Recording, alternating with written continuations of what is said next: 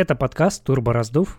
Мы обсуждаем Формулу-1, то, что они никогда не пишут в официальных пресс-релизах, анализируем важные гоночные истории, конспирологические теории и, главное, разбираем сложные вопросы, на которые принято отвечать просто. С вами редакторы автоспортивного раздела sports.ru, диванный эксперт в гоночной психологии Дмитрий Федотов и технический правдоискатель Артем Рубанков. Тема нашего выпуска – Льюис Хэмилтон, теперь главный рекордсмен Формулы-1. Он великий или нет? Ну, конечно же, да. Труд... Или нет?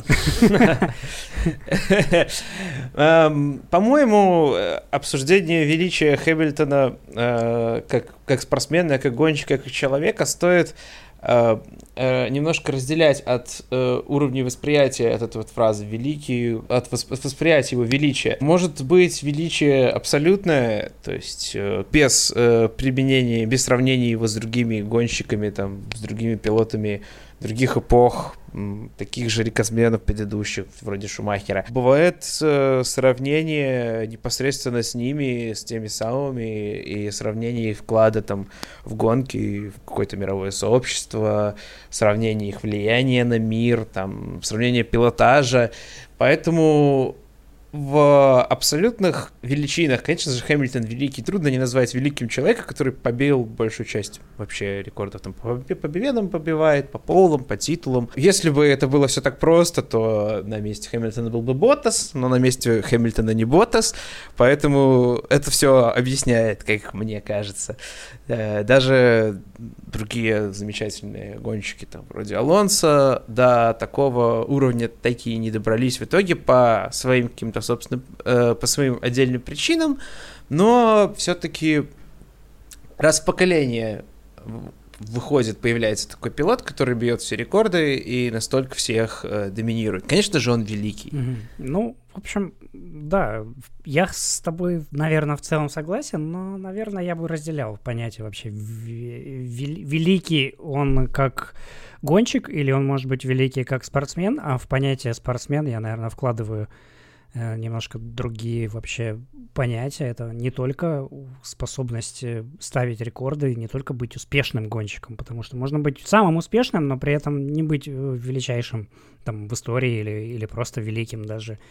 Это немножко разные, может быть, даже понятия. Но я думаю, мы до этого немножко позже дойдем, а вначале да. бы просто хотелось отметить, что э, для тех, кто вдруг не очень хорошо следит, что в этом году Льюис Хэмилтон Э, уже близок к тому, чтобы побить два повторить для начала, а потом уже побить два великих достижения Михаила Шумахера. Это по количеству выигранных гонок за карьеру. У Шумахера 91 победа, у Хэмилтона вот прямо сейчас, когда мы записываемся, 90, но в ближайшее время я думаю, он догонит это, в общем, учитывая уровень его машины, учитывая его собственный уровень и учитывая уровень его напарника, э, в общем, можно предположить, что Хэмилтон, скорее всего, уже в этом году побьет рекорд. И другой рекорд — это количество выигранных чемпионских титулов за карьеру. У Хэмилтона их сейчас 6 у Шумахера 7, то есть если в этом году Хэмилтон выиграет, а он, скорее всего, выиграет, то он сравняется и по этому достижению с Михаэлем, а как бы есть еще, еще и следующий год, в котором он и это достижение может превзойти. Но вообще интересный момент, то что э, Хэмилтон на самом деле уже мог бы сейчас быть семикратным и мог бы бороться сейчас за восьмой чемпионский титул, если бы в дебютном сезоне в 2007 году он э, выиграл тот титул. Э, он был очень близок, но не выиграл. Давай вот я предлагаю вспомнить этот момент, почему он вообще это все случилось. Да, давай, давай вспомним. С учетом, особенно с учетом того, что сейчас все эти э, побитие всех этих рекордов практически, ну, как минимум, по рекордам победам практически неизбежно к концу года. Поэтому интересно посмотреть, с чего же он начинал, почему же только сейчас э, он добрался до этих достижений, а это не произошло немного раньше.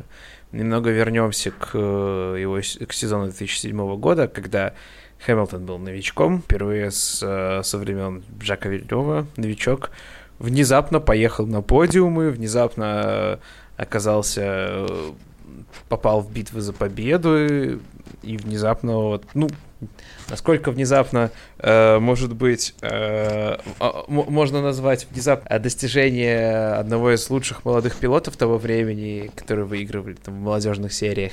Это, конечно, спорный вопрос, но, наверное, никто не ожидал тогда, вот возьмет, придет чемпион с GP2 и поедет на уровне Алонса, там, двукратного чемпиона мира. А ты знаешь, вот то, чтобы не, не совсем согласен с тобой, но там был такой момент в, в, тот, в то время, э, были разрешены тесты на реальных машинах современных можно было катать сколько угодно километров, и Хэмилтон, пока готовился к своему дебюту в Формуле 1, он накатал там, ну, я не помню, там тысячи километров тестовых. То есть он... Да, по-моему, еще с 2005 начал. Да, то есть у него была хорошая подготовка к чемпионату. Это не то, что сейчас э, новичок приходит и машину чуть ли не в первый раз э, в жизни видит на предсезонных тестах, э, которые длятся там 4 дня, и еще скоро это будет сокращено время.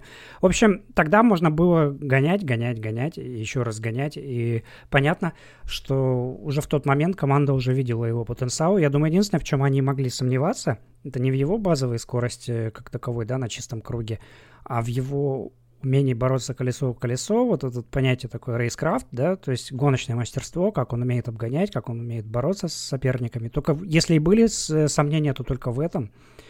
Э, и первые же гонки показали, что там проблем никаких нет. И в GP2 он как раз тоже показывал... Да, как раз именно в GP2 он э, проводил несколько замечательных обгонов. Вот этот вот его двойной mm-hmm. обгон, э, насколько я помню, в Турции, э, до сих пор крутят, все повторяют, э, регулярно перепащивают, постят в соцсети с подписью типа вот как Хэмилтон Джок еще в молодежках. Э, то есть он произвел огромное впечатление уже вот в этом. То есть э, достаточно много тогда выходит, по-твоему, от него могли ожидать в команде. Хотя я много читал и слушал э, механика Марк Присли, который работал как раз в Макларене в те годы. И он говорил, что на самом деле на первых тестах на одних из первых тестов в 2007 году. А Маклар, э, когда, собственно, он впервые встретился с Хэмилтоном, он на самом деле не представлял, насколько на самом деле Хэмилтон быстр. Его вот эти вот первые круги, первые результаты прям удивили его до глубины души.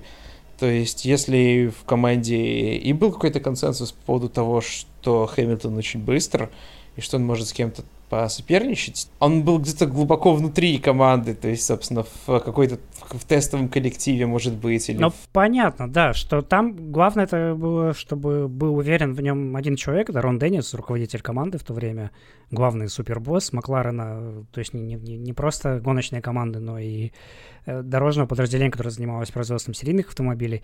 И вот у Денниса это как раз-таки вот эта вера была, потому что еще перед стартом сезона 2007 старый друг и соперник э, Денниса Фрэнк Уильямс, уже обкатавший к этому моменту Ника Росберга, то есть уже давший ему машину, уже посмотрели, он прям уговаривал Рона, говорит, Рон, ты не сомневайся, бери Льюиса, у тебя ты не пожалеешь о том, что ты его взял в основную команду, потому что Росберг и Хэмилтон э, успели погонять вместе, побороться.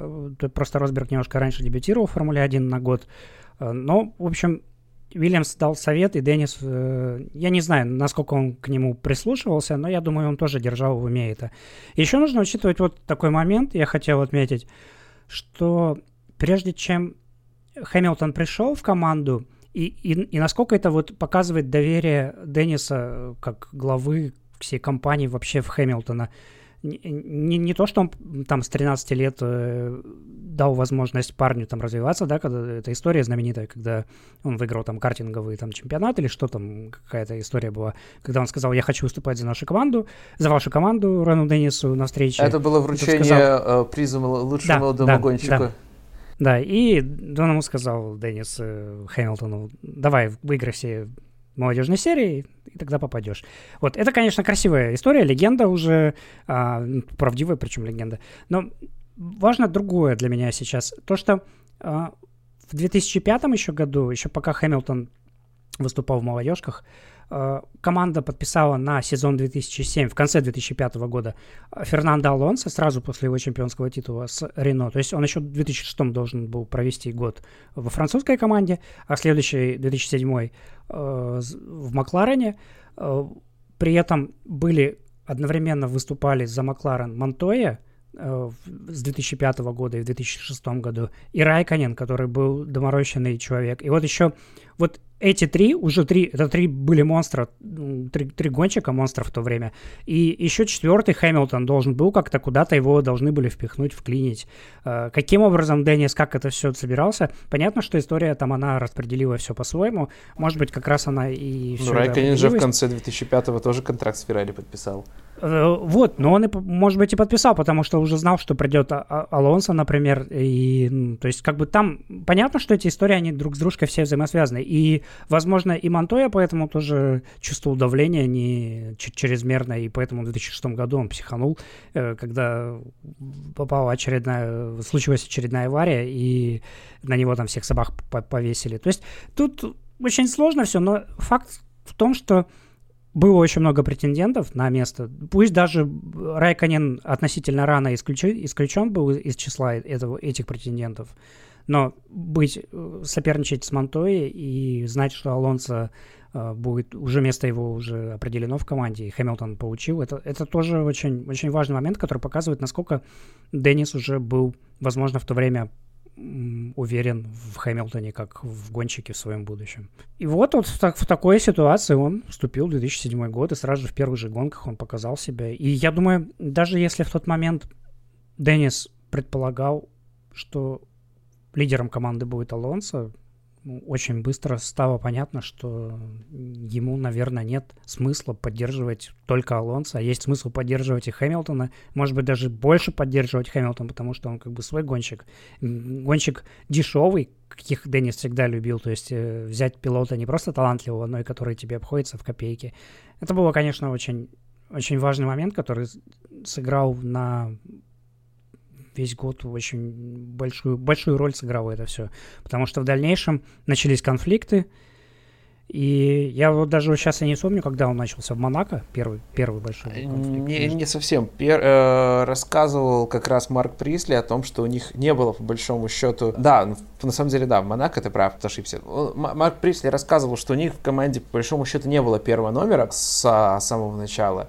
Э, сезона как-то вот э, они в принципе не обсуждали, не оценивали это ни, никоим образом. Вот после того, как Хэмилтон вышел э, в лидеры чемпионата, вот новичок на четвертой гонке буквально, и на следующей гонке, вот, э, все, все считали, что он должен был победить. Ну как, в, в команде считали, что он должен был победить, потому что Алонсо ехал очень медленно, но он ехал очень медленно, чтобы довести машину до финиша потому что у него случились неполадки. И в команде об этом знали, но сторона Хэмилтона заняла позицию, что раз он ехал, показывал, штамповал сектор за сектором лучше и ехал там по секунде, по две секунды из круга быстрее Алонса, то это, это означало, что именно Хэмилтон должен был выиграть, сохранить первое место в чемпионате э, и пойти дальше как, как в качестве лидера.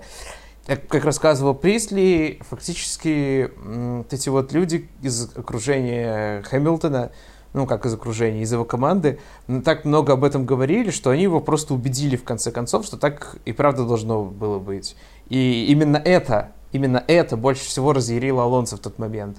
Потому что Алонсо как говорил Присли, Алонсо даже ссылался на телеметрию, показывал, что он мог запросто ехать быстрее, но типа были такие, такие, такие проблемы. Деннис все равно в своей прямой манере остался, э, остался при своем мнении, в котором вот его так вот убедили. Может, у него изначально была предвзята, такая большая предвзятость Хэмилтону, поэтому, именно поэтому он с, с большей охотой поверил в это.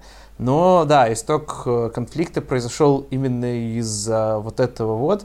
Можно сказать, что не сам Хэмилтон, а может его какие-то инженеры или стратеги, которые очень болели за его успех, э, в этом больше виноваты.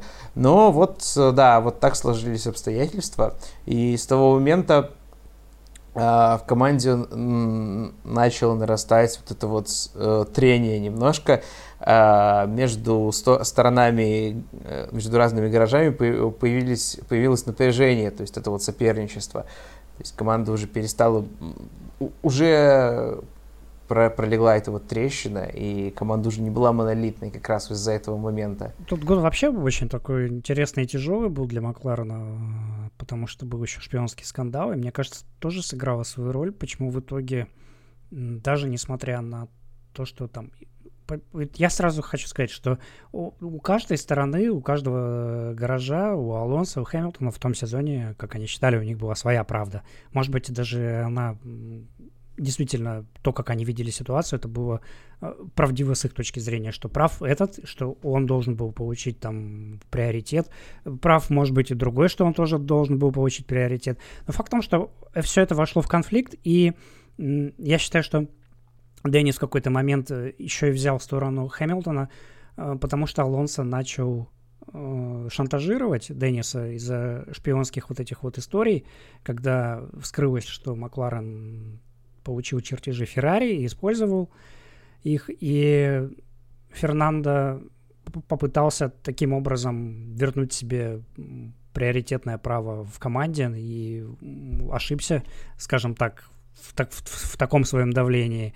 Э, с другой стороны, тут же можно сказать, что он так делал уже, когда уже было понятно, что есть фаворитизм по отношению к Хэмилтона, с его точки зрения, с точки зрения Алонса. В общем, это очень сложная ситуация, кто там прав, кто виноват, а, но, но вот так вот сложилось. И в конце концов это очень больно ударило по команде в конце сезона не только штрафом, но и тем, что команда упустила чемпионский титул э, в последних гонках, потому что слишком увлеклись они, ребята, борьбой между собой, не, не обратили внимания уже на Райканина, и вот этот вот э, сход Хэмилтона в Китае для начала был первым большим ударом, потому что я напомню, что он случился только из-за того, что э, они так стремились не пропустить вперед Алонса, что допустили сторона Хэмилтона момента, когда у, на болиде Льюиса уже просто покрышки перестали держать трассу, и когда наконец он поехал в боксы, то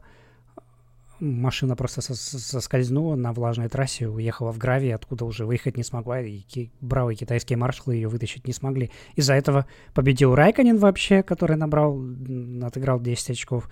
А в последней гонке сезона случилась эта непонятная история, опять же, со стартом где у Льюиса по одной версии, по, по версии команды, просто сам по себе руль э, перезагрузил э, машину, и она вошла в этот режим, когда ехала слишком медленно, и при, пришлось затем у Льюиса отыгрываться всю гонку, и он так и не отыгрался. А по другой версии сам Льюис нажал не очень хорошую какую-то комбинацию кнопок, которая привела к, это, к этой перезагрузке машины всех систем.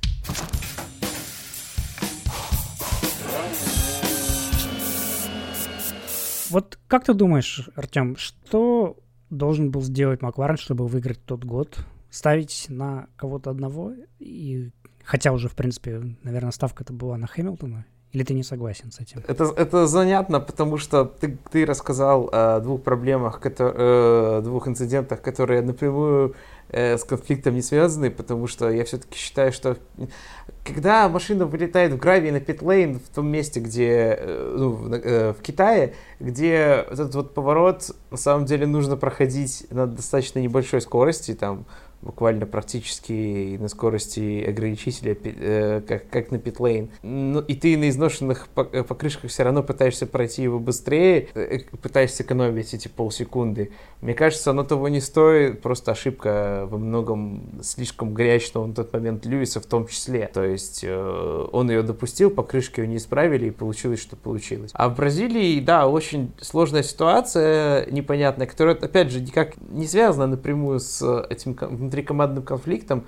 Если Льюис и правда нажал на, на эти кнопки, то это чисто его ошибка, опять же, которая ни, никак... Но оно же тоже было вызвало, вызвано волнением определенным. Да, но... Которое тоже... Но я не, я не думаю, что это волнение просто потому, что он боролся с Алонсо. Если бы он не боролся с Алонсо, и, и если бы у него был приоритет, он, он, у него бы все равно было бы это волнение, потому что он бы тогда уже и с Райконином боролся бы, наверное, да и в принципе он новичок, э, который может выиграть первый титул в, в первой же гонке, я, э, в, в первой же сезоне, я сомневаюсь, что у него не было бы совсем никакого волнения. А если это чисто техническая неполадка, то э, что с этим сделаешь-то внутри командного как-то распределения обязанностей?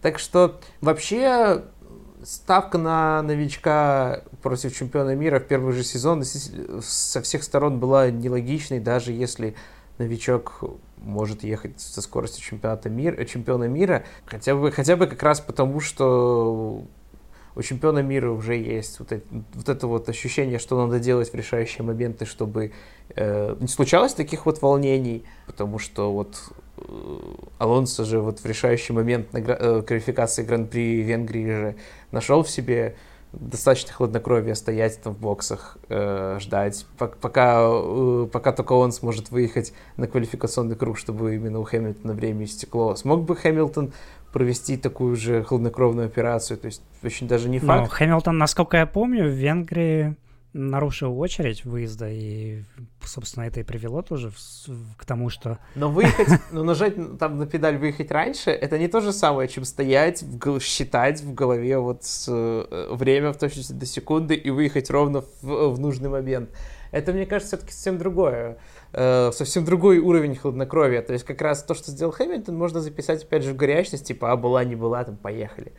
Э, хотя, по-моему, Присли рассказывал, что это, опять же, механик, э, не механик, а гоночный инженер Хэмилтона по ошибке потребовал, что, ну, позвал Хэмилтона на трек, а потом он же по требованию Рона Денниса передавал Хэмилтону, чтобы он пропустил Алонса, но Хэмилтон не пропустил. Вот а именно считать вот так вот хладнокровно, вот настолько мстительно, можно сказать, это совсем все-таки другой уровень психологической вовлеченности, а, который демонстрирует на самом деле, что даже в момент максимального психоэмоционального напряжения, то есть у Алонса явно бомбило в этот момент, он все равно сумел вот хладнокровно рассчитать вот это. вот, вот, вот эта вот черта чемпиона, которая, если ты хочешь выиграть титул, она должна превалировать э, над голой верой в э, скорость там, новичка, каким бы он быстрым ни был, потому что ну, для команды, наверное, э, ставка на холодную надежность выше, чем на, просто на надежду на «а может быть» или там «он сможет». Конечно, это красиво всегда очень звучит, э, очень так по-гоночному, но реальность э, часто говорит нам о том, что это не работает. Вот, поэтому я не считаю, что Рон Деннис правильно поступил так рано на пятой гонке чемпионата, выбрав относительно сторону, это раз. И я не считаю, что он тем более был прав, не стараясь э, погасить конфликт любыми способами, вообще вот даже самыми жесткими приказами. Надо было либо, либо не выбирать сторону, либо выбрать уже сторону окончательно тогда уже. Не, не давать команде уже окончательно тогда разваливаться. Мне кажется, во, многом э, э, вот эта вот нерешительность, она и раскачала, так сказать, эту лодку, она утонула.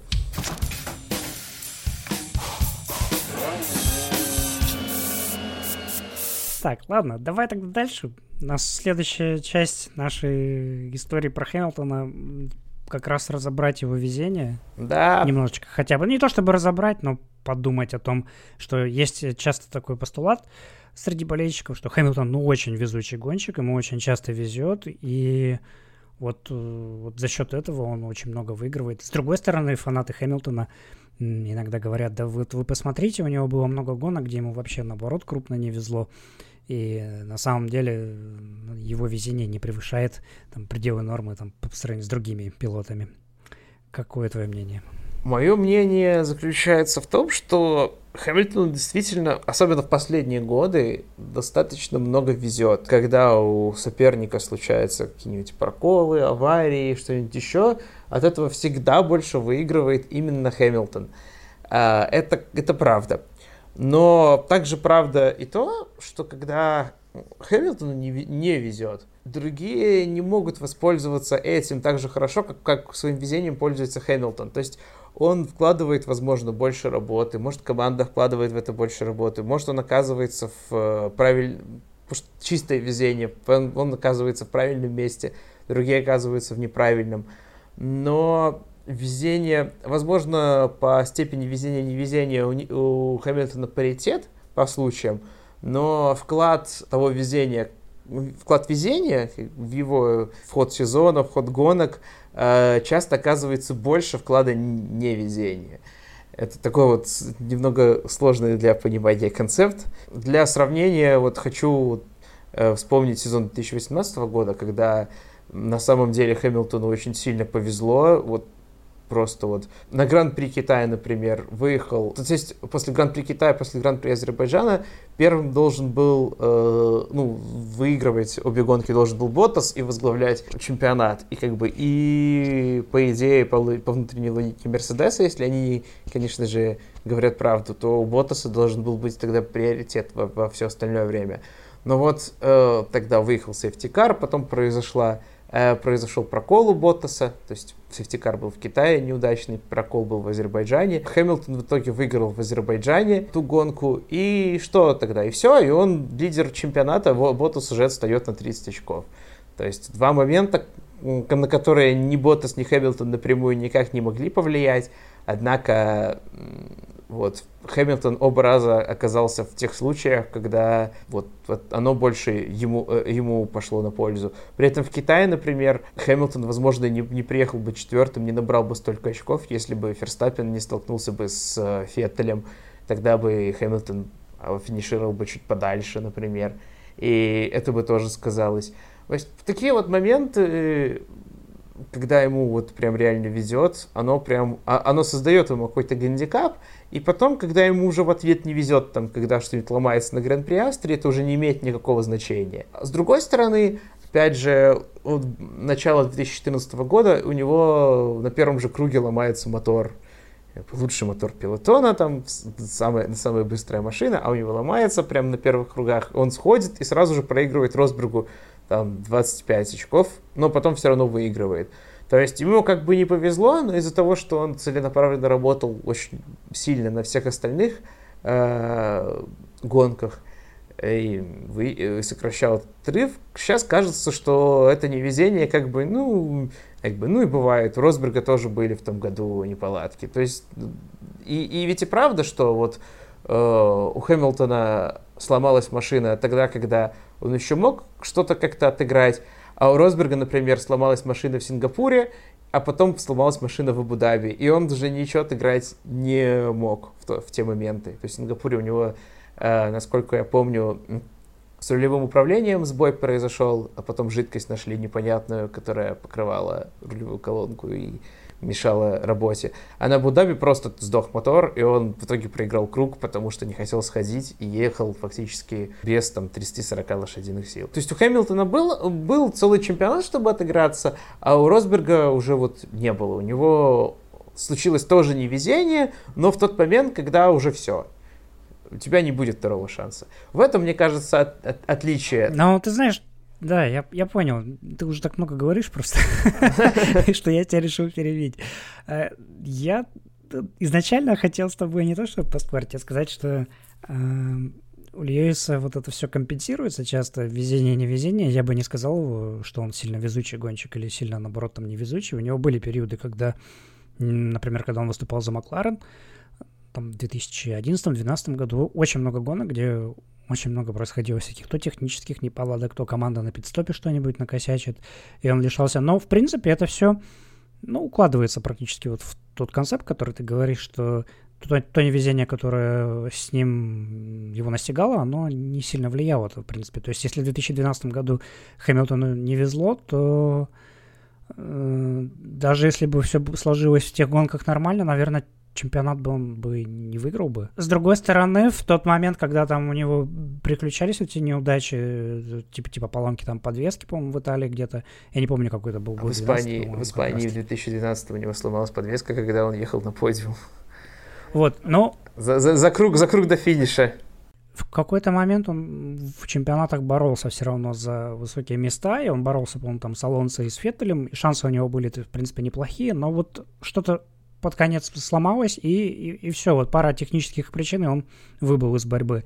И другой пример это, э, мы уже с тобой об этом говорили, Малайзия 2016 года, когда он ехал к победе, и сгорел мотор, и вместо того, чтобы, а, по-моему, опередить или догнать Росберга по очкам, он стал еще больше отставать от него, упустил еще 15 очков. То есть, понятно, да, что и у Росберга в том сезоне было достаточно. Ну, э, да, да, да в той же гонке про... его Феттель выбил, вы, развернул, и ему пришлось прорываться. Да, да. да. Ну, в общем, в общем, да, бывало, но я к тому, что я бы не сказал, что в тот момент э, у Хэмилтона прям вот это вот невезение, оно ему мало чего стоило. Оно как раз таки стоило ему, возможно, шанса за титул, потому что потом ему пришлось очень много отыгрывать очков, и да, у него был шанс отыграться, но это было очень тяжело сделать. Э, так что, в принципе, я не, не спорю с, с твоей теорией, она, по-моему, вполне даже такая хорошо звучит. Да, но просто, да, тут проблема в том, что такие вот э, очень э, серьезные моменты невезения в тот момент, когда уже ничего нельзя исправить, у Хэмилтона происходили крайне, крайне редко. То есть, на самом деле, возможно, гран, на Гран-при Малайзии это был единственный такой э, game changer. Э... Так, и другой момент еще тоже часто говорят, что Хэмилтону судьи часто помогают, стюарды. О, ну, это не совсем так. Я раз как-то разбирал, э, анализировал все тщательно его штрафы и, и возможно, не штрафы, когда... Ну, э, Гран-при Германии 2018 года, по-моему, 18 да? А... Где он там перепереехал через э, разделительную полосу, поехал на, на пит-стоп, хотя, по идее, за это должен быть Это в прошлом штраф. году было. Каком? В прошлом году. В прошлом? Да. В прошлом? Я уже путаю, значит. В 2018 был crash Феттеля и, по и победа как раз. Мм. После фейла в квалификации, так что...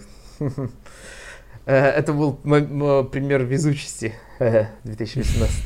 Да, в 2019 э, был тот момент, когда судьи его почему-то не оштрафовали. Я, если честно, не понял почему, но как бы смотрим на результат, девятое место, э, два балла. Даже если бы его оштрафовали, там даже дисквалифицировали, исключили, это вообще никакого бы не, я про другую гонку говорил. Про, по-моему, это был что у нас? Нюрбургринг был как раз-таки.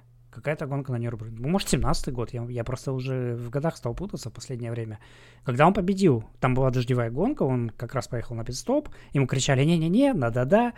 То, то заезжай, то не заезжай. Он в итоге заехал, пересек эту линию разграничительную, которую уже нельзя было пересекать. И штраф не получил в итоге. Они его там каким-то образом оправдали. А... Я именно об этом моменте говорю. По-моему, может, 17-й год. Я... Не, не, не, не, это, это, это уже 18-й, да. Он тогда как раз получил. Э, э, да, да, не получил, э, выиграл. И да, это было действительно странно. Но проблема здесь не в самом Хэмилтоне, проблема здесь в действии, в том, что он немножко непоследовательно со всеми, потому что здесь же опять в этом году Хэмилтон получил штраф за отработку стартов в неположенном месте, а Леклер в Бельгии не получил. И что интересно, Стюарт из, из Гран-при Бельгии Джонни Херберт, который подписывался под э, вердиктом Леклеру, потом в России в эфире Sky Sports говорил, что типа это определенно штраф. Вот прям автоматически, прям по регламенту. Вот, мне кажется, это, не, это проблема, да, всей Формулы-1, в принципе, что судят постоянно разные люди, которые, у которых как бы, разные видения, они принимают поэтому разные решения, даже, хотя, казалось бы, у них один и тот же регламент. Вероятно, есть какие-то маленькие, э, мелкие, э, мелкие вот различия, которые мы часто не видим, которые там делают разницу. Плюс, как, как оправдывали тогда, почему Хэмилтона не наказали, а Райконина, например, в Азербайджане за это наказали, потому что Райконин в Азербайджане пересек эту линию на скорости там 300 км в час, и это типа опасно. А Хэмилтон ехал по траве со скоростью 60 км в час, и это типа не может быть опасно, поэтому... Вот, и, и никого не было в округе. Ну почему? Последовательность тоже определенная. Да, значит, да, да, да, да. Привел привел пример как раз-таки, когда целенаправленное нарушение, когда нет. И вот, кстати, вот э, история с Хэмилтоном и Леклером тоже тогда, получается, в эти рамки укладывается. Когда Леклер пересек черту, где можно тренировать старты лишь слегка, видимо, не специально так получилось, и Хэмилтон, наоборот, попросил, говорит, можно я туда проеду, и сильно далеко заехал. То есть вот в, в эти рамки как раз-таки укладывается. Я бы не сказал, что здесь как раз-таки у стюардов нет непоследовательности. Ну так и я об этом же говорю, что может быть, э, может быть разные мелкие детали, которые не всегда, может, отражаются в вердиктах и не всегда Просто, не мне всегда кажется, не видны. вещи, они не прописаны в регламенте. Да, толком. именно поэтому. И Угу. у болельщиков часто возникают вот эти вопросы, почему, почему вот это произошло, почему вот это не произошло. Да, да, да это, это проблемы не лично Хэмилтона, это проблемы всей системы судейства в Формуле 1, но потому что, э, ну из-за того, что Хэмилтон самый э, титулованный, стабильный, э, стабильный претендент на победы и титулы, чаще всего в, ездит в, в топе там и борется со всеми, все Э, случаи, когда его штрафуют или не штрафуют, они виднее и поэтому получают больше обсуждения среди фанатов, там больше непонимания, потому что в середине пилотона очень часто случается что-то, подобное, когда кто-то кого-то выбивает и не совсем понятно, почему не дали штраф. Вот Леклер, например, в той же России выбил Строла и тоже непонятно, почему не дали штраф. Но это было, э, было сражение колесо в колесо за седьмое место, и кого это волнует теперь? Все, об этом уже никто не помнит, я думаю. Ну почему? Мне, мне кажется, просто каким-то образом упустили момент. Там было много в тот момент э, именно разбирательств других, и, возможно, просто, просто проморгали. Такое тоже бывает, наверное. Нет, я к тому, что нет такого резонанса. То есть, ну да, mm. непонятно. Ну почему? Ну, Reddit-то вроде как побурлил немножко.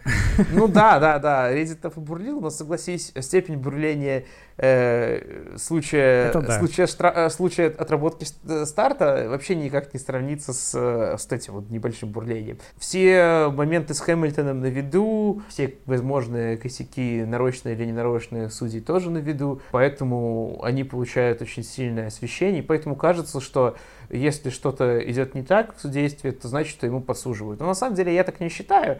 Ему не подсуживают напрямую, мы не видим э, моментов, когда это прям имело бы настолько сильный, настолько сильный вклад, чтобы вот прям э, его, ему бы это как-то помогало. То есть, опять же, его вызывали на Гран-при, опять же, по-моему, России из-за того, что он пересекал неправильно второй поворот и никак не наказали вместе с... Э, э хотя в прошлом году за то же самое наказывали но вместе с тем, вместе с ним не наказали еще там Латифи и еще кого-то. То есть, если его жестко наказывают, то как бы нельзя сказать, что судьи ему подслуживают, а когда судьи, э, судьи его не наказывают, то обычно за это же самое не наказывают и еще кого-то. И поэтому снова нельзя сказать, что судьи ему подслуживают. Да, тоже такой сло- сложная, сложная такая, э, такая структура, но похоже что-то в этом роде. Э, момент какой хорошо, вот ему в России наказали, дали штраф, но затем же с него сняли вот эти два штрафных балла, и в итоге он отдалился от дисквалификации, которую он снова близок. Вот э, я, я так вижу, как многие болельщики прям задают вопрос. Ну вот как? Вот вы штраф дали, все. Ну понятно же, в гонке его не отменить. То есть стюарды все-таки пошли на, на попятную, что ли, в каком-то смысле? О, хороший вопрос. Да, это очень уникальный случай. Я такого не припомню, чтобы за всю э, историю шестилетнюю э, пользования этой системой такое вообще когда-либо случалось, чтобы с кого-то снимали штрафные баллы. Это первый такой случай, поэтому здесь нельзя определенно... Э, здесь нельзя понять систему, системность подхода к э, таким решениям, будут ли они дальше или не будут, или это единственный случай вот особый для такого. Возможно, судьи поняли, что за такие нарушения там давать там 10 секунд штрафа за вот, вот настолько это там перебор. И, и решили немножко смягчить. А здесь а для смягчения удобно под, э, подъехали оправдание от Мерседеса. Но, с одной стороны, за небезопасный выпуск э, в, там, в квалификациях э, и в практиках штрафуют, опять же, команды, гонщикам штрафные баллы не дают, а за, небезоп... за небезопасный выпуск гонки уже дают э, и временной штраф, и штраф суперлицензию гонщикам, хотя это все равно выпускают команды.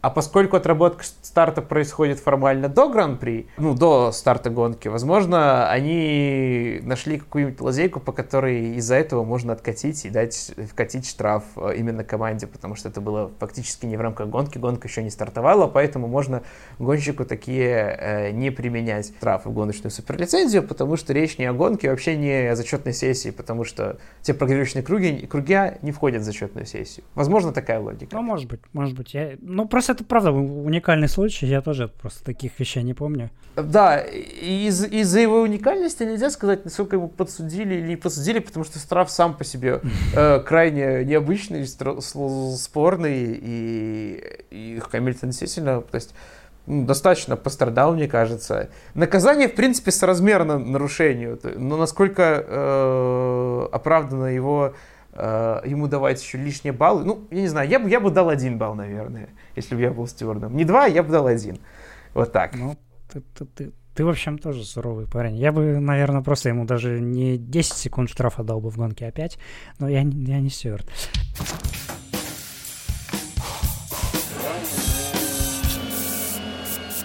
Сильные стороны Льюиса. Именно из чего складываются его победы с точки зрения пилотажа, с точки зрения там, технических его свойств. А, мы уже писали об этом много текстов, но, но мне кажется, этот вопрос нужно просто проговорить, потому что многие болельщики, многие ну, такие ну, широкие массы, да, им всегда интересно, за счет чего, что его делает таким уникальным Льюисом, за счет чего он побеждает именно, вот почему он каждый раз выигрывает у Ботаса, почему он в, в целом в целом был сильнее, чем Росберг, почему он выигрывал у Феттеля, даже когда они примерно были на равных машинах. Что его, что его делает таким уникальным именно с технической точки зрения? Нет, не машина, а именно его пилотажные предпочтения. Да, да, да, я, я, я-то понял. Э, в общем, у Хэмилтона есть несколько интересных э, свойств как пилота. Он выбирает э, максимально поздний момент, момент для максимально позднего торможения, чтобы при, чтобы при этом войти в поворот по геометрической траектории, а затем э, э, с, примерно со стабильной скоростью, и затем без, без именно без срывов. И затем максимально рано нажимает на, выбирает момент нажатия на педаль газа, но не подгазовывает, а выбирает такой момент, чтобы можно было сразу же его вдавить и вылететь из поворота. Вот. Этот момент у него очень именно классное вот это вот чутье на момент, когда нужно нажать э, жестко вот прям на одну педаль, отпустив э, вторую, потом нажать как бы еще раз. То есть он, вот, у него это как тумблеры, то есть он нажимает, э, нажимает одно, если тот отпускает другое, и наоборот. То есть у него, у него очень редко наблюдается такое, что он там чем-то чем-то там играет, поигрывает, там за счет этого пытается там машина в скольжении, повороте, там может за счет инерции поворот доехать, как там делает Верстаппин, То есть это например. на самом деле очень такой интересный момент, именно связанный с его талантом, потому что я слышал, что многие гонщики великие гонщики, если мы будем брать там Сенну или Шумахера, э, успешные гонщики, они играли там часто с подгазовками какими-то. То есть вот у Льюиса от этого, я так понимаю, не особо... Да, да, да. Э... Он просто э, как перещелкнул так раз, раз, газ, тормоз, и все. И, и, и, и степень дозирования у него тоже очень какая-то очень грамотная, уникальная. То есть он ровно так жмет газ, педаль газа, чтобы не просто он ее там надавил тапку в пол, да, прям полностью вдавил, а, а вот именно дозирует правильно, так, чтобы машина не развернула в этот момент, не, не, вырвалась, не, не вырвалась из-под контроля, и в то же время не, не, не так, чтобы она э, достаточно слабо начала разгоняться из поворота, и он бы терял время. Да, это интересный момент. Гонщики, mm-hmm. те, те же Сен, Шумахер, они именно за счет вот этого вот умения играть, играть машиной в повороте там педалями, газом, тормозом, они э, выжимали как бы из машины больше возможного, то есть там рулем поправляли, э, э, корректировали траекторию, если слишком много там загазу, слишком много газа и все такое. Хэмилтон в этом смысле не такой, он стремится как можно выработать алгоритм прохождения, прохождения всех поворотов такой, чтобы ему не пришлось этого делать. Он отрабатывает вот эти вот моменты, когда на, вот, на какую-то определенную, нажимает э, педаль с определенной силой, э, любую из них, и она делает то, что ему, то, что, то, что он ожидает. Он контролирует э, машину как бы в повороте, стараясь не корректировать при этом траекторию, что очень важно при использовании геометрических траекторий, потому что если начать корректировать, то шины очень быстро перегреются. И точно так же он ищет эту вот точку, когда надо нажать на, на ну, то есть в практиках э, он ищет эту точку, когда надо нажать на, на педаль газа, чтобы выехать, чтобы снова не пришлось корректировать. То есть ту работу, которую он делает, э, гонщики вели, и великие, и, может, не очень великие, делают в повороте, там, в поворотах в машине самостоятельно там, с педалями, Хэмилтон делает в практиках заранее, пытаясь рассчитать э, нужные уровни, найти их и использовать их уже так, таким отработанным роботическим образом раз за разом в соответствии с э, состоянием машины, состоянием трека, состоянием шин, э, там, переключаясь между ними, и контролировать машину исключительно рулем, не пытаясь э, доигрывать в чем-то педалями. И именно из-за этого исходит его потрясающее умение приспосабливаться к любым там, переменчивым условиям, там, к э, любым машинам, там, выжимать из них максимум, потому что он именно не, не реактивный пилот, не, заставляет, не, делает что-то с машиной, э, ждет от нее фидбэка и, ре, и реагирует на нее. Он ее изучает по ходу, опять же, тех же тестов там, или практик, Э, создает какой-то определенный алгоритм действий, действует в соответствии с ним, то есть а, в процессе гонки, отходя уже, э, стараясь минимально отходить. Именно поэтому его так сильно бомбит, когда с шинами что-то идет не так, он начинает жаловаться на это. Потому что, блин, я вот, вот, как, вот как же так, я же все рассчитал, вот что ж такое-то? Теперь заново все рассчитывать. Мне кажется, в этом, э, э, э, именно отсюда его выходит вот эта вот уникальность по вот, вот, вот уникальность пилотажа, она очень такая расчетливая. И уникальность умения что, вот, выжить прям максимум что угодно, потому что это именно что расчетливый, то есть расчетная выжимка, он сразу знает, где этот максимум, подходит к нему, рассчитывает, как к нему подойти, они э, реагируют под поворота к повороту там, на этот максимум, воз, максимум возможного. Да, я согласен. И еще добавлю, что у него, конечно, очень потрясающее чувство машины. Он ее прям хорошо, хорошо чувствует, ее габариты, ее размеры, как она встает на трассе, как она держится на разных участках трассы. И, и вот э, за счет этого как раз, да, он умеет в переменных условиях. Я много раз смотрел, как он в практиках, например, когда то пойдет дождик, то трасса, может быть, еще не прорезинилась там до конца, она там зеленая, да, как они говорят, э, еще не, не хватает сцепления. Но Хэмилтон четче остальных зачастую, если, конечно, у него никаких, нет никаких проблем именно с технической это, там, точки зрения какой-нибудь, он обычно гораздо быстрее, чем соперники, быстрее приспосабливается к этим изменениям трассы. И чутье машины, оно позволяет ему еще и в гонках хорошо себя проявлять, именно бороться колесо в колесо, ставить машину в, в таких э, в поворотах та, таким образом, чтобы и сопернику усложнить жизнь, и самому было э, где-то легче, допустим, атаковать, обгонять. Ну, в последние годы тут уже Да, в последнее, последнее время немножко он так забронзовел, скажем так, э, чуть-чуть по... чуть менее, скажем так, я не знаю, адаптивно, адаптивность потерял какую-то, или э, что-то у него немножко ему посложнее стало, или, может быть, расслабился больше.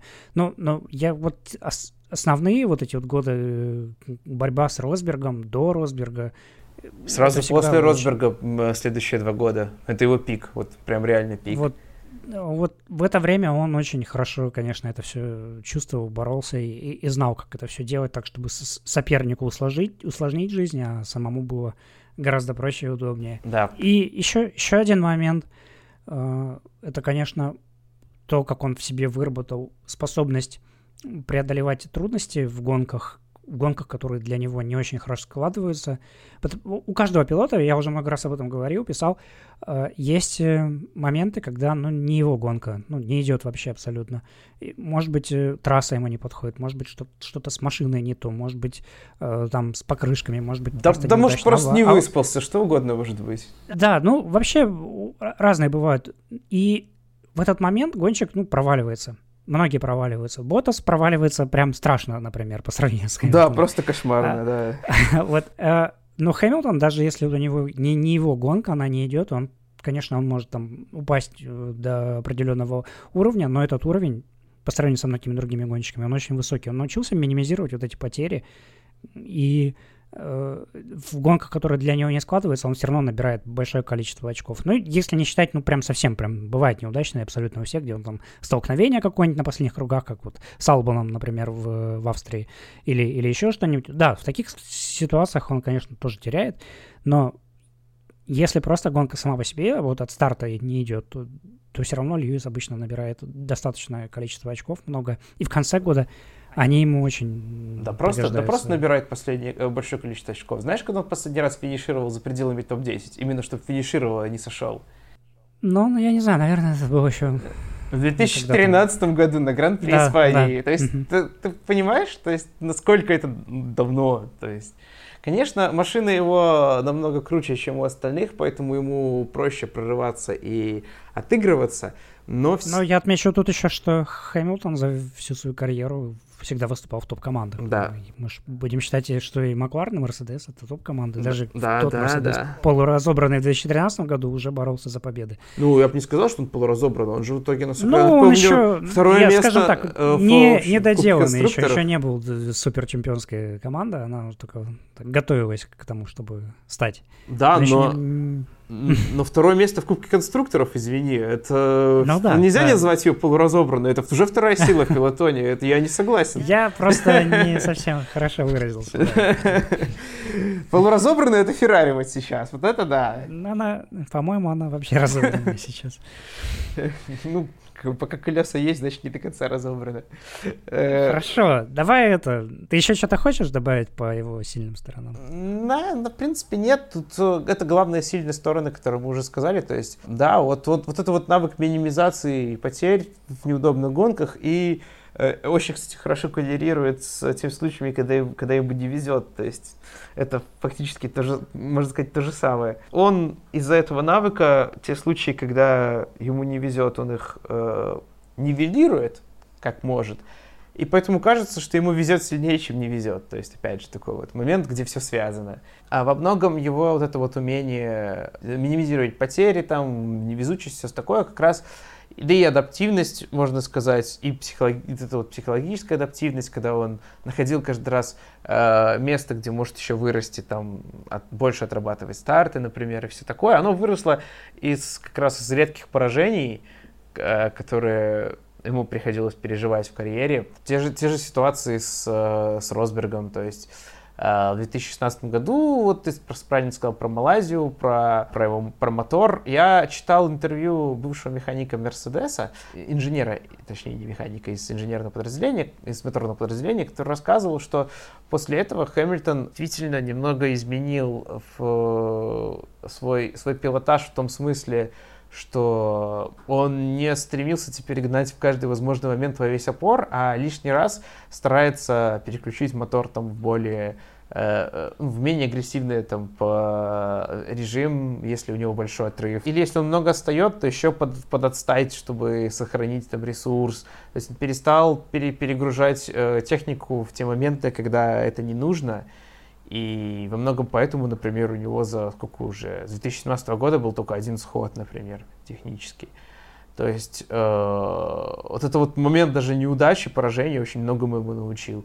Потом, как он именно э, шел всегда до конца с, с Росбергом в, в каждом моменте. Ну, это он делал постоянно с, с самого первого года, как появился. Очень хороший, очень хорошо, наверное, могут, многие болельщики могут помнить Гран-при Канады 2011 года, когда э, Хэмилтон в дождь, прям в, с низкой видимостью полез э, обгонять Баттона на прямой старта финиша прямо рядом со стеной по внешней траектории, и Баттон его не заметил, вильнул машиной и, и crash. И Хэмилтон сошел в той гонке. То есть вот, таки, вот такие вот моменты, они очень долго очень много были как бы, в карьере Хэмилтона, но вот заметьте, что после того, как ушел Росберг, таких случаев у Хэмилтона практически не случалось больше. Он... Ну, смотри, тут еще такой момент. Конечно, да, Росберг ему там много что дал с точки зрения возможности научиться, но я отмечу, что мы не можем же говорить о, о Хэмилтоне как о гонщике, который никогда не менялся. Понятно, что когда он пришел там, в 2007 году, он был одним, сейчас он другой, и он многому чем, чему научился. Ну вот мы это и, на это и показываем, что вот этому научился, да, этому да. научился. Я про то, что есть, есть у него... То есть слабые стороны, конечно, у него тоже должны были быть, и тогда они у него были. Я помню, как э, в начале его многие критиковали даже за относительно слабую работу с шинами. Очень, очень много у него было Э, труд, труд, трудностей с, с износом резины. Э, постоянно это было, э, особенно вот на трассах, которые достаточно серьезно нагружают. Я не могу сказать, что Льюис именно плохо работал шинами, но он скорее не мог предотвращать, если начинался износ. Э, он, он, у него не хватало вот этого навыка э, по бережному сохранению вот, вот резины, особенно на таких трассах, как Сузука, где очень много нагрузок на, на, на шины, ему не, не удавалось ну, столько ты, столько ты проблемы рассказал в, в, в пилотаже когда, по геометри... когда ты проходишь поворот геометрической траектории, приход... uh-huh. а, а приходится много корректировать, то тогда шины очень быстро перегреваются. И, если... uh-huh. Uh-huh. и поэтому, собственно, э, это здесь одно связано с другим. Его, э, он развивал адаптивность и в поисках вот этого вот момента, когда не надо носить слишком много корректировок, и оно поправилось само собой. Да, да. Да, этому он тоже научился, да, за, за годы э, поражений, я думаю, ну, как, как поражений, э, за год, за, за неудачные... Тех, тех редких неудач, Да, да, да тех редких неудач, как, когда шины э, пере, перегревались и... Есть еще один момент, тоже сам Льюис, по-моему, неоднократно даже признавался, я вот смотрел видео Мерседес, они э, выкладывали, или, может быть, это даже было в каком-то из документальных фильмов про Формулу-1, Э, техническая его сторона, под, подкованность, я не скажу, что она неплохая, вот я сразу отмечу, она неплохая, то есть э, его способность разбираться там в машине, она не, неоспорима, то есть все, все гонщики, особенно топовые гонщики, не все умеют. Но есть ребята, которые разбираются в чем-то гораздо лучше, а есть те, кто, ну, просто, просто держит определенный уровень, там, не слишком низкий, и этого достаточно. Вот Хэмилтон никогда не был там королем какой-нибудь там телеметрии, Э, он свое брал тем, что он очень дотошный парень. Он не понимал часто, что, что хотят ему там сказать инженеры, особенно вот на ранней стадии э, своей карьеры. Да, да. Не, то, чтобы не, не то чтобы не понимал, что они ему хотят, но э, я помню, как он приходил, рассказывал, что вот он приходит на совещание, на брифинги, они начинают ему рассказывать что-то. через 20 минут у него мозг, знаешь, так это выключается, он такой говорит, так, ребята, давайте возьмем перерыв. Да, он, он рассказывал, сейчас... что еще и потому, что у него легкая форма дислексии, поэтому ему сложно читать все эти графики и все, все остальное, что ему, что приносит пилотам, и поэтому ему приходится, да, переключаться вот так. Угу. Есть парни, просто которым это давалось немножко проще. Тот же Росберг, который вообще очень, очень умный парень, и который восхищал все команды, с которыми он работал именно с технической точки зрения, что он разбирался в этом всем хорошо и помогал двигать команду вперед. Ходят а, слухи, что у него даже степень бакалавра по аэродинамике есть. Да-да-да. И Феттель, например, тоже примерно вот в таком же духе. Он, я не, не скажу, что он может быть так же силен, как Росберг, но он тоже очень хорош. Именно с точки зрения там каких-то там доводки работы работы с инженерами и так далее. Да и Ботас тоже неплохо. Он рассказывал, что э, с самого детства этим да? занимался и работал бы механиком, если бы не стал гонщиком.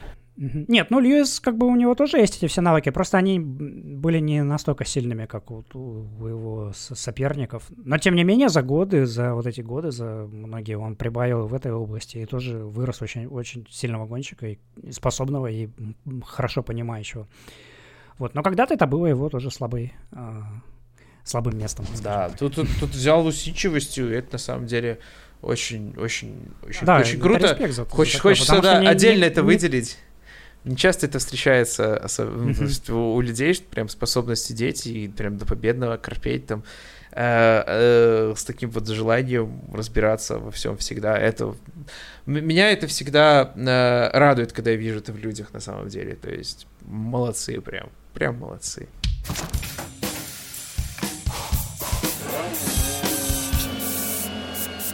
Так, давай следующее. У нас последний такой большой пункт. Наверное, самая главная наша сегодня история про Хэмилтона. Это его наследие, его вклад в Формулу-1, вообще в автоспорт, может быть.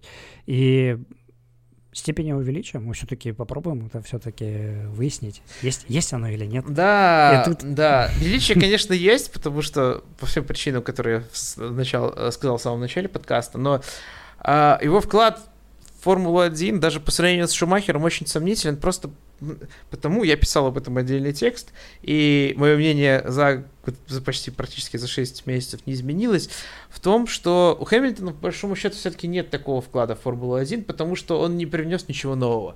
Он на самом деле э, взял все наработки как раз психологи- по психологической, физической подготовке, там, э, усидчивости, работы с механиками, с всем остальным, все, что принесли Формулу-1, там, э, те же Шумахер Сенна, и просто э, вот а, а, оттачивал, вот по, по их методичкам фактически работал, оттачивал все свои навыки вот до совершенства, просто вот э, сделал э, ту же самую работу, что делают все, вот просто лучше всех сделал. Другие гонщики готовятся то, точно так же абсолютно. Они просто... Ну, у, у кого-то по каким-то причинам получилось, получилось хуже. Вот, вот и все.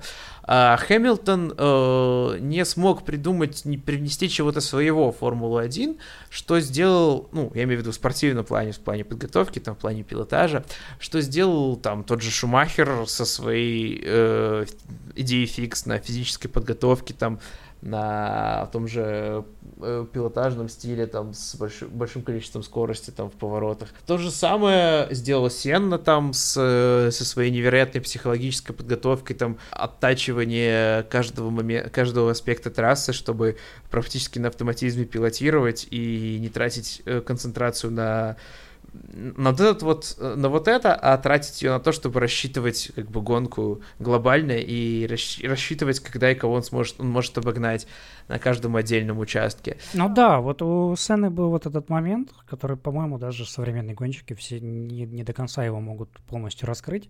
Именно абсолютно точное понимание, где он сейчас находится, насколько быстра его машина, в какой точке трассы он что может сделать, как обогнать соперника. То есть досконально, точно, идеальное а, рассчитывание, понимание пространства, пространства и времени. Это, это и конечно, есть пиковый этот великий вот дар. рейскрафт, этот вот пиковый, э, который просто у Сенны был на абсолютно наивысшем уровне, а у других просто он, да, он не настолько хорош. Вот, но суть в том, что именно Сенна его смог продвинуть, объяснить понятными словами так, чтобы, ну, как бы все поняли, собственно, что он делает. И за, на основании этого выстроить э, подготовку и побеждать. Э, Шумахер продвинул работу там с инженерами, с механиками, физическую подготовку там и какой-то соб- свой собственный стиль. Хэмилтон просто фактически воспользовался тем, что сделал, тем, что сделали эти двое до него.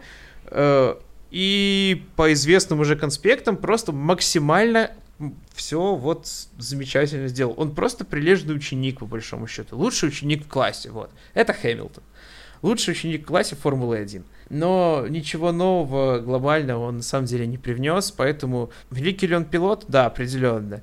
Uh, можно ли сравнить uh, его величие с Шумахером и Сенной? Нет, я так не думаю. Даже вне зависимости от того, сколько бы он рекордов не побил, uh, а побьет он, судя по всему, их все, он все равно останется просто крутым учеником, который, которого нет наследия вот как такового. То есть его, его наследие это просто цифры Википедии, что вот он выиграл там 100 гонок.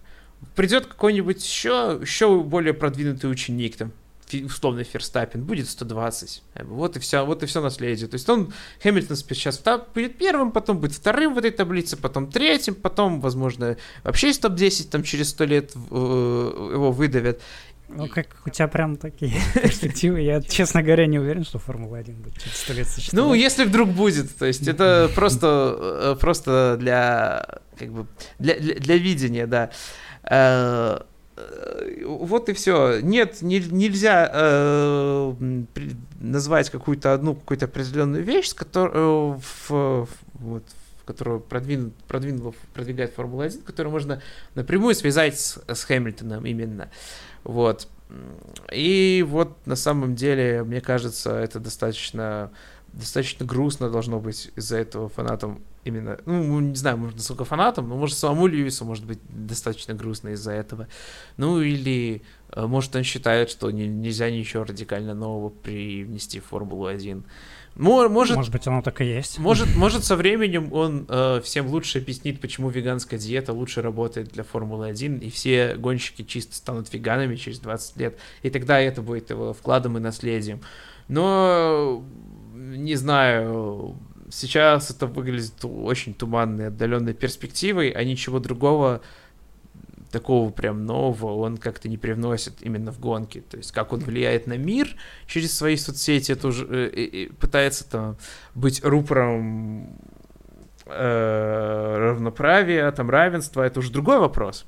Это уже это не так сильно э, связано непосредственно с гонками.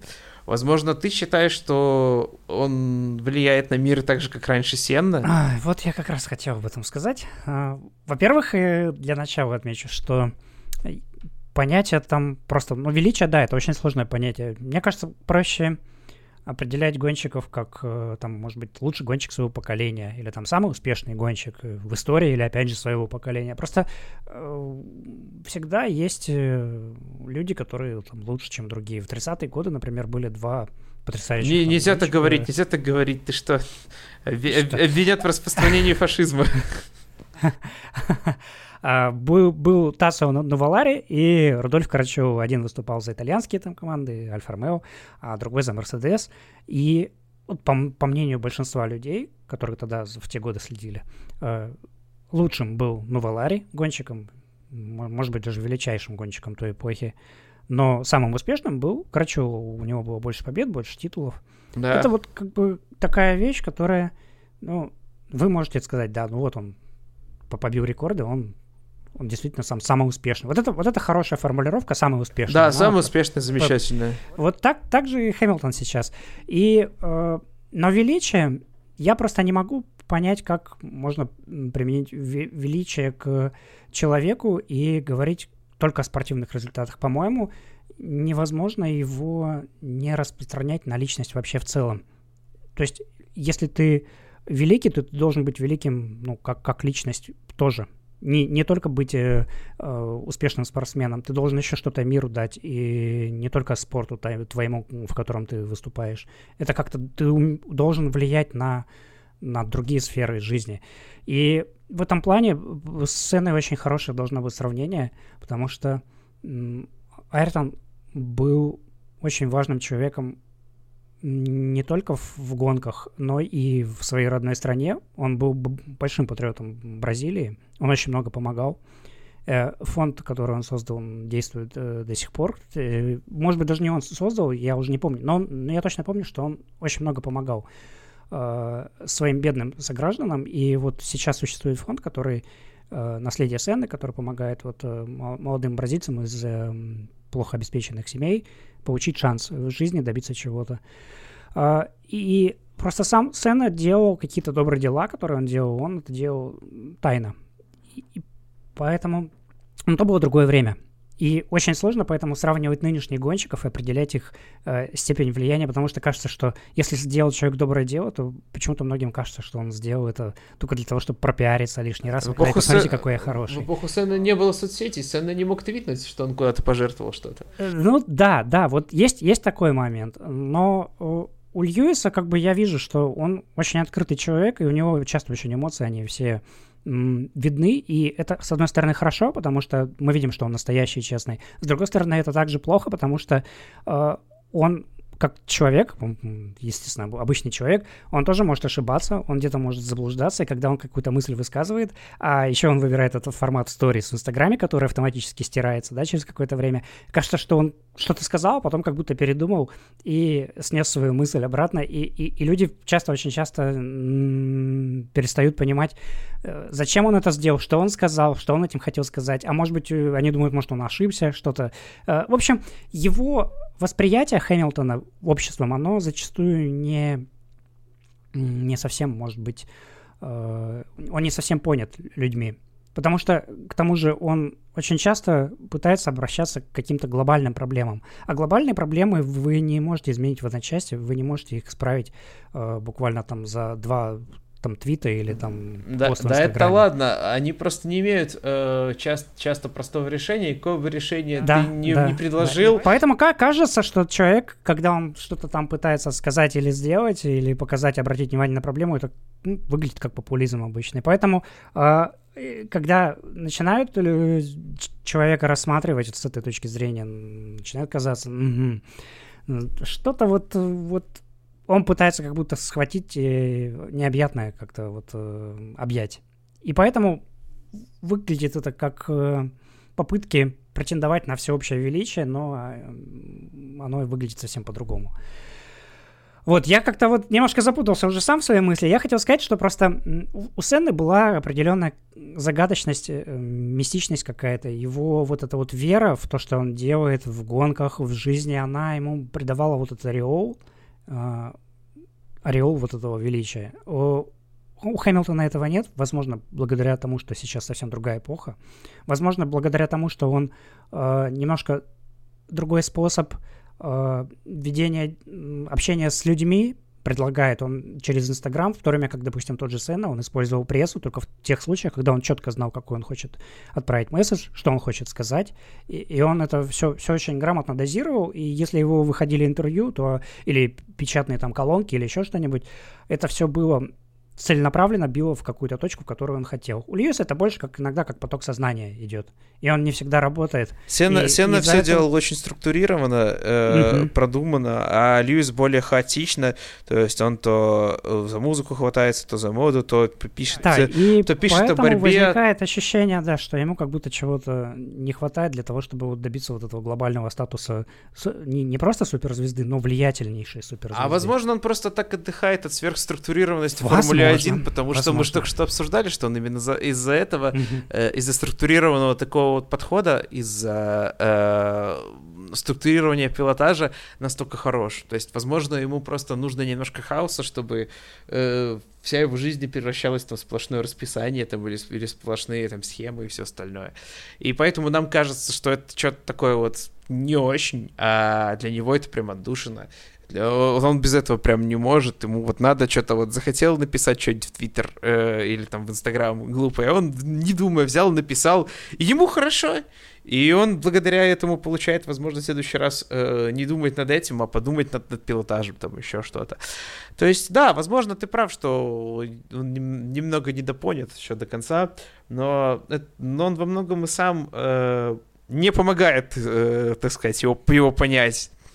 То есть мы, мы, мы, мы должны строить предположение, чтобы э, до нас э, дошло вот это вот окончательно, почему он вот такой, и, и, и, или не такой, как мы хотим его видеть. Да, в, в, это, конечно, большая проблема э, для восприятия его фанатами там и просто сообществом, но с другой стороны, вот Льюис такой, больше никого, никого такого нет, то есть он все равно уникальный в своем, единственный такой особенный в своем роде, там другие, другие чемпионы, другие чемпионы могут другими, да. Я вообще хотел сказать, что э, как бы вот то, что мы вот, э, вот это все обсуждаем, проговариваем какие-то вещи, они мы ни в коем случае не критикуем там самого Льюиса. Я вообще считаю, что э, каждый для себя решает, какой из гонщиков там великий, какой нет. А, можно ли кого-то признать величайшим? Это так же, как это субъективные вещи, у каждого может быть свое мнение. Если вам нравится Льюис, если вы... У там, каждого свои критерии величия, да. Да, да, это наоборот здорово, хорошо, радуйтесь, потому что сейчас вот прям лучшее время за него радоваться, потому да. что он не, не просто на коне, а еще, возможно, еще будет долго. Наслаждайтесь. Да, да. Э, возможно, это когда-нибудь закончится, и вы просто... Ну, нет, это точно, это точно когда-нибудь закончится. Все-таки возраст берет свое у всех, там, время неумолимо, и сколько ему еще осталось ездить, там, 2-3 года эти самые. Ну, ты уж прям совсем, может, еще, еще лет 5 поездит, еще побьет рекордов кучу. Ну, может, может, да, может, я и ошибаюсь, да, может, все может быть в этом смысле. А, да, вам, самим надо решать, рады вы его рекордам и его достижениям? Будете ли вы рады еще пяти годам возможного доминирования или не доминирования? Просто он будет ездить, как Валентина Росси, до 41, там, 42, э, но не, не бороться за победы, а просто там гоняться на, в топ-5 временами. Э, возможно, вам это, это понравится тоже. Да, каждый сам для себя решает насколько считать кого великим, и здесь действительно объективны только цифры количества побед, там, количество титулов, и вот Хэмилтон до, добрался до своих заветных, э, заветных показателей, теперь он действительно вписан навсегда в историю Формулы-1, э, и с каждой гонкой будет вписываться в него все плотнее.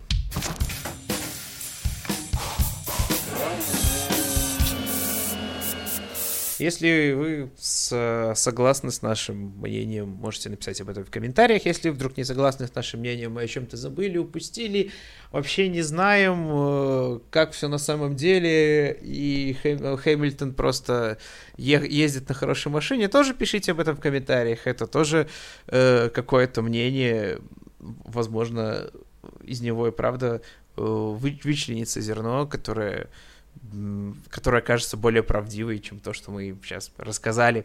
Да, да, если вы хотите узнать о каком-нибудь еще гонщике, событии, э, может, какой-нибудь истории, чтобы мы вот так ее разобрали, тоже пишите в комментариях, мы непременно их изучим. И, возможно, следующий, следующий выпуск будет именно по вашему запросу. Э, и мы расскажем что-то вот, что хотите узнать, вот именно непосредственно вы, вот тот человек, который сейчас слушает и уже пишет комментарии, вот именно вам мы и ответим. Да. Всем спасибо за внимание. Да. Пока, не болейте. Не болейте. До свидания.